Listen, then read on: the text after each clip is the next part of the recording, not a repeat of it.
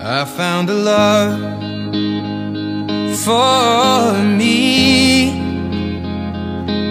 Well, darling, just dive right in. Follow my lead. Well, I found a girl, beautiful and sweet. Well, I never knew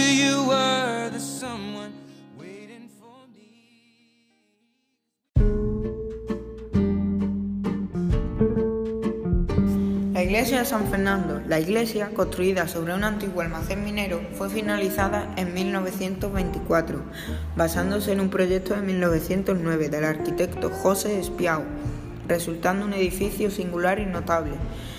Su estilo arquitectónico se puede observar tanto en la mezcla de estilos como en los rasgos neogóticos del rosetón y los ventanales laterales neorracentistas, hoy cegados.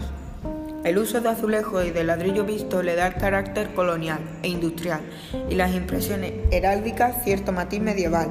Su construcción es principalmente de estilo neogótico, pero con elementos mudéjares y abundante decoración cerámica en la portada, que se adelanta sobre la fachada principal y cuenta con un rosetón sobre el que se levanta un remate de crestería renacentista.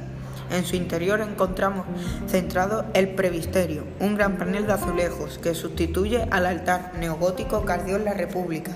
Bajo este panel se ubica una imagen neobarroca de Santa Bárbara, patrona de los mineros, realizada por el artista local Antonio García López de Acuña, Pilongo, en 1944.